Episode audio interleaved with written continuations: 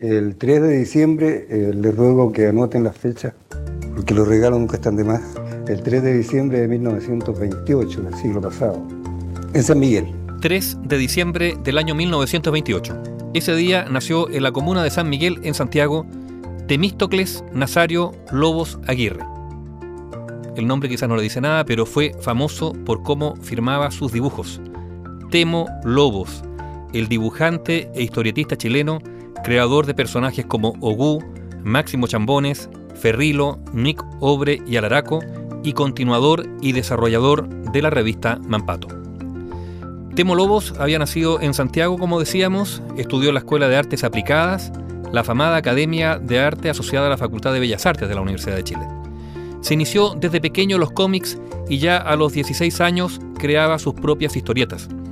A los 21 años comenzó a publicar en el diario La Nación las historias de dos de sus personajes, Ferrilo, el autómata, y Homero, el piloto. Llegué a La Nación, en primer lugar, al diario La Nación. Había un señor Arzola que era el director y me dijo, Carito, llegaste justo porque necesito unos dibujos para animar las páginas de avisos económicos. Entonces publicaban dos tiras, una enfrentando a la otra en la página de avisos económicos, Ferrilo el autómata para el piloto. Y fue mi primer eh, intento y mi primer eh, pago. Después se desenvolvió en la revista El Peneca, donde creó a los personajes Michote y Pericón, Zapolín, El Niño Rana y Adita.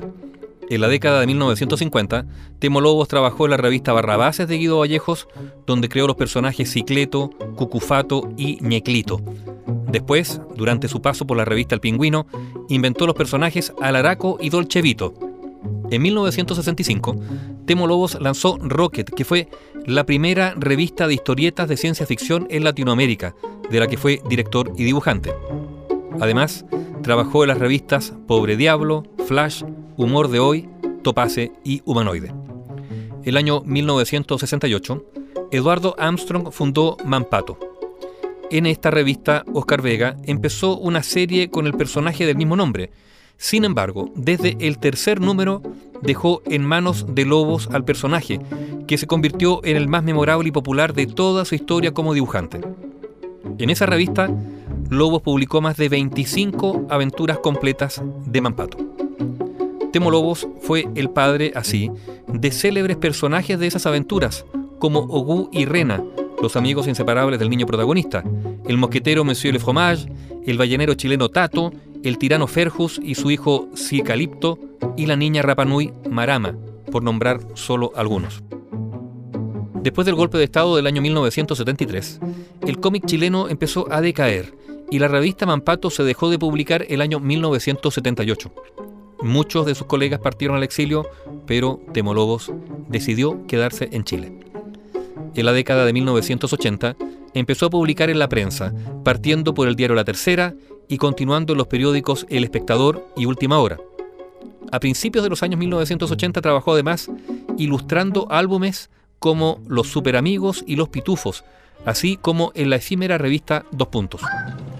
Por esa misma época, Televisión Nacional realizó en el programa humorístico Happening con Ja una adaptación de su personaje Araraco, con actores reales y con Fernando Alarcón como protagonista.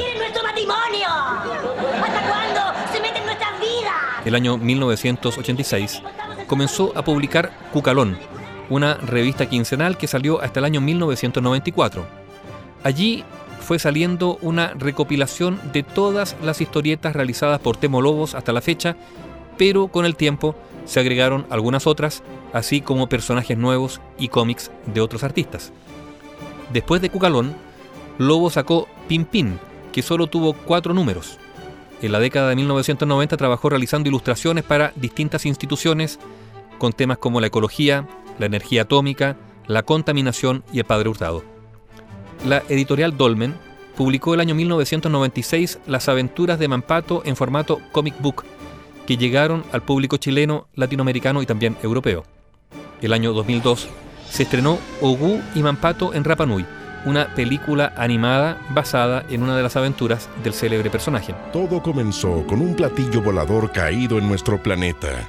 Mampato salva la vida del alienígena C. Debido al tabaquismo, Temo Lobos contrajo complicaciones en los bronquios.